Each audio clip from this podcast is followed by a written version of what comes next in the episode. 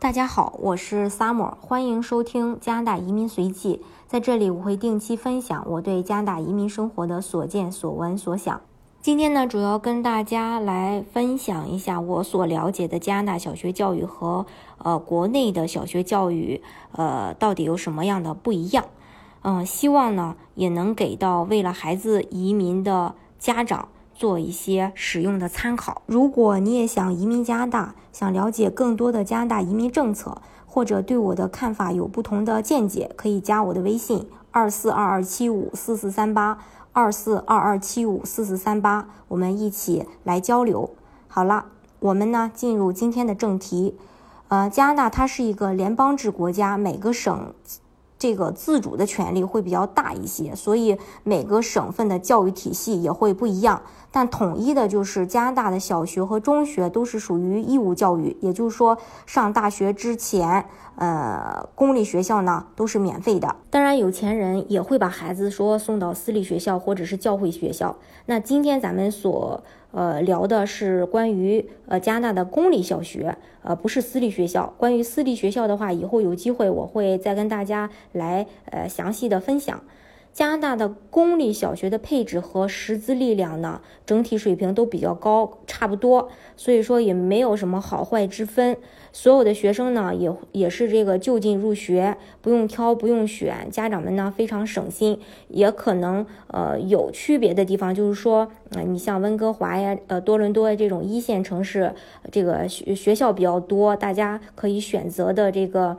呃，机会呢就比较多一些。那像哈利法克斯啊，再是一些比较偏远的城市啊，呃，学校的数量会比较少，那家长可选择的这个机会呢就比较小一些。区别也就是区别在这儿。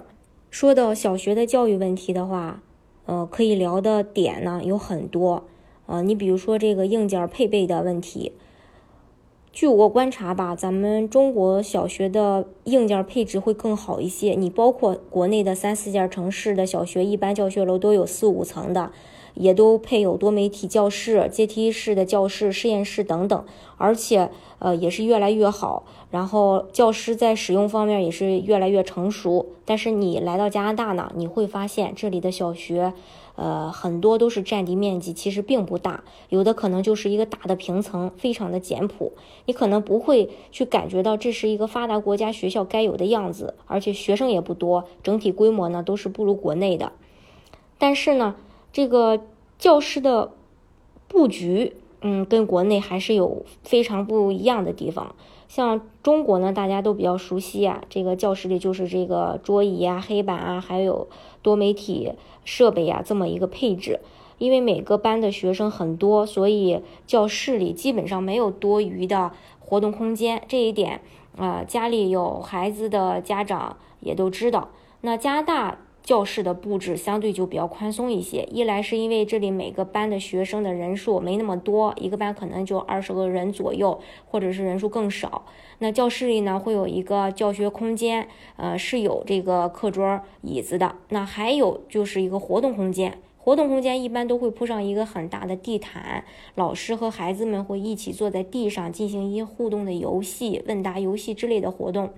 另外还有一个空间，就是给孩子们去放书包的，放一些自己的物品啊。因为孩子们都是好动爱玩的，这个，嗯，加拿大的这个教室布置呢，就显得比较合理一些。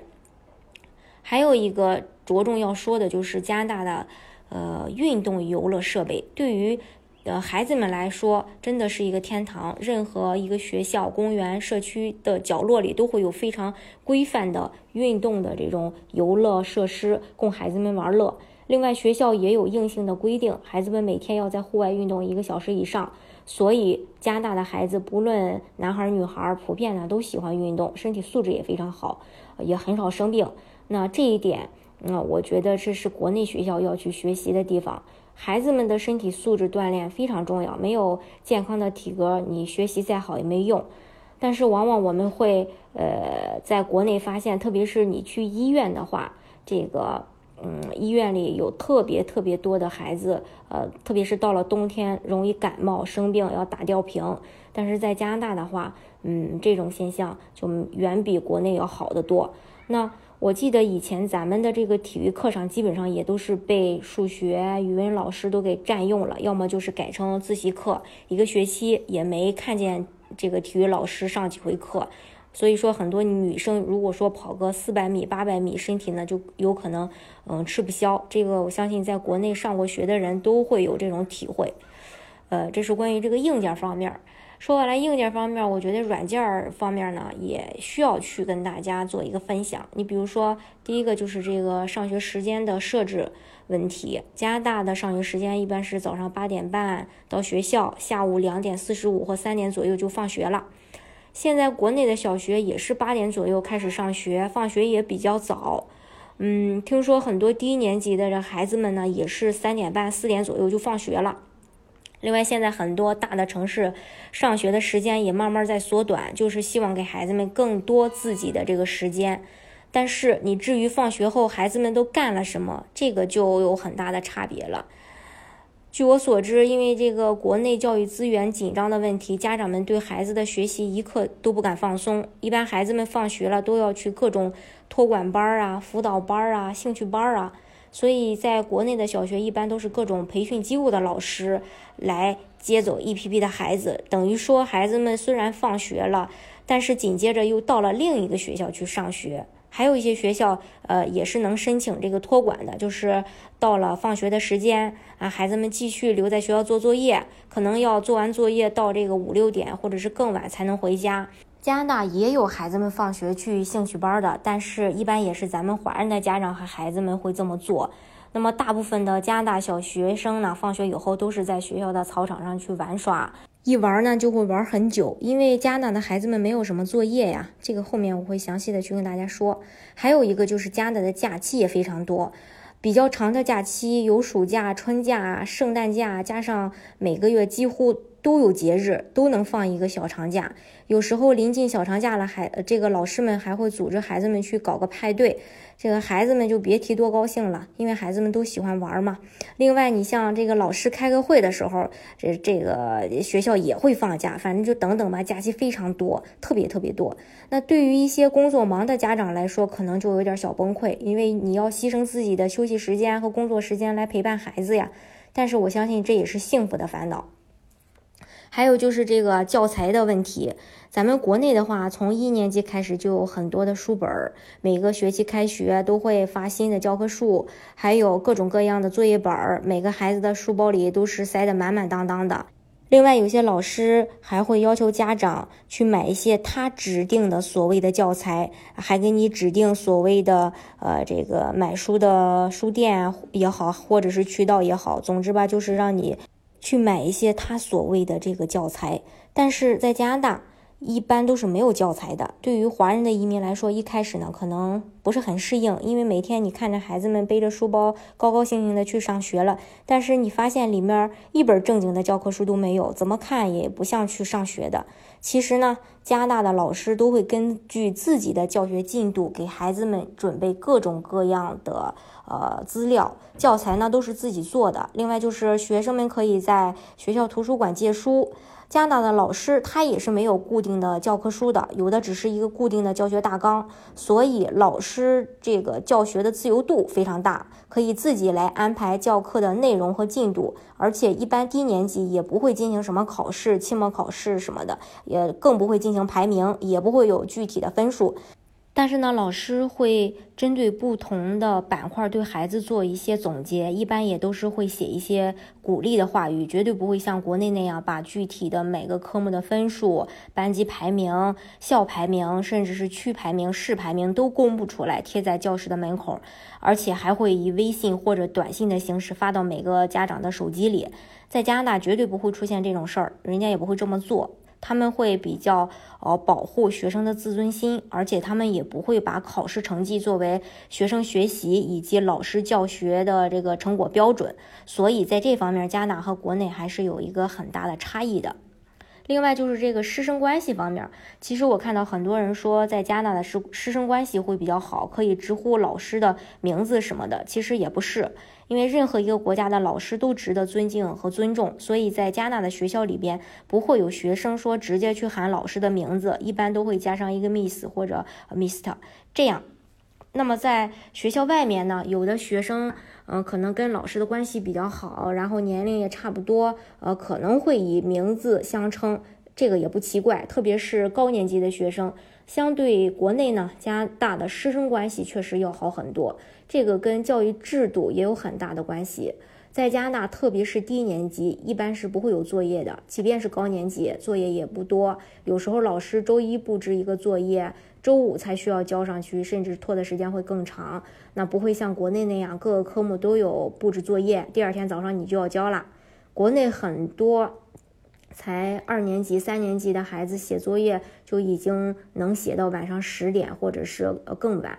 嗯，这样的话对孩子来说，其实压力挺大的，而且考试也多。在国内念书的话，从一年级开始就经历各种期中考试、期末考试，还有大大小小的测试。很多人都说中国孩子的应试能力是一流的，这个一点儿也不错。呃，不过加拿大的基础教育就是很放松的，正是因为这里没有考试和作业的压力，老师就可以在自主的带着孩子们做很多快乐的事情。孩子们是一边玩儿一边学，所以呢，呃，这个孩子们跟老师的关系呢，呃，就会更好一些。但是关于这一点呢，我们也能体会到，国内老师他有自己的难处，他们的压力更多的可能来自于社会，来自于教育体系、教育制度，或者是来自于家长，所以老师们必须逼着孩子拼命的学习。那如果条件允许的话，国内的老师也是愿意带着孩子一边玩一边学的，就像加拿大一样。嗯，这种状况在未来可能会好一些，但是目前的话，跟加拿大还是有差别的。咱们国内的话，基本上都是一班到底。比如说小学六年，你的孩子在一班，那么你六年都是一班，也只会跟一班的孩子们成为同班同学。其他班的孩子可能在一个学校上了六年都不认识，更别更别提说，呃，名字了。但是加拿大呢就不一样，加拿大是承袭了英式的一种教育，使用混合编班制。主要是把不同年级的孩子放在一个班里，一二年级的孩子在一个班儿，三四年级的孩子在一个班。这样有一个好处就是能接触到更多的同学，认识的朋友也更多。另外，加大基本上每年也都会换老师，那这样也能锻炼学生跟不同嗯老师之间的一个沟通能力。当然，可能呃，国内的话，最近这些年孩子是会换班的，但是不会存在说像在加拿大一二年级的孩子在一个班，三四年级的孩子在一个班这种情况吧。据我所了解的话，还有就是家长比较关心的家长会。国内小学开家长会，就是家长在底下坐着，老师在台上讲的会更多一些。一般内容就是哪些同学取得了好成绩，哪些同学需要继续努力等等。那么在加拿大的话，因为班级的人数比较少，家长会基本上是老师跟家长一对一沟通的这种模式，可以具体的聊一些孩子哪些地方需要改进，哪些地方值得表扬。那只要你愿意，你是可以跟老师保持着紧密联系的。关于这一点的话，我觉得现在的这个老师和家长之间的一个沟通问题，要比我小的时候要好一些。呃，现在可能也有更多的机会，就是老师和家长之间的这种沟通。但是我小的时候，呃，这种情况是很少常见的。嗯，总之，我们国内的教育其实也一点点的在改变，但是，嗯，差距呢，我相信还是会有的。那你的孩子能不能等得起？这个你自己要去衡量。还有就是借书的问题，就是图书馆的问题。加拿大每个小学都有自己的图书馆，这个图书馆的作用呢是很大的，学生呢可以一次性借很多书抱回家看，包括很多的课外书啊、漫画书啊，各种形式的书都很齐全。那你要是去跟加拿大比的话，呃，我们国内的孩子可能去图书馆的时间次数会少一些。那我也看到很多国内的孩子想去课外书，都去书店里看看完就算了。很多家长也不太愿意去花时间去给孩子，呃，看课外书，然后陪孩子去专门的这个图书馆去去借书，也会怕耽误孩子的学习时间，更多的买的是教材、练习册之类的。嗯，针对小加大的小学内容，呃，我们今天呢就先介绍到这儿。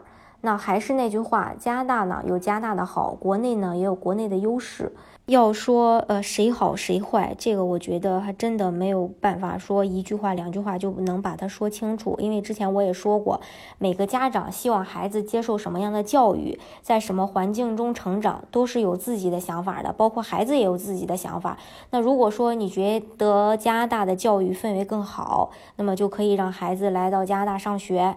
那如果说你认为国内的教教育更符合你心中的预期，那就在国内上学。如果你对两个呃国家之间的小学教育也有自己的看法，或者说你对加拿大的某个方面也特别感兴趣，也可以在评论区留言告诉我。有机会呢，我们会呃跟大家呃一一来分享。好啦，今天就到这儿吧。如果大家有任何关于加拿大移民的问题，也欢迎添加我的微信二四二二七五四四三八，我们一起来探讨和进步。期待呢与你们的相遇。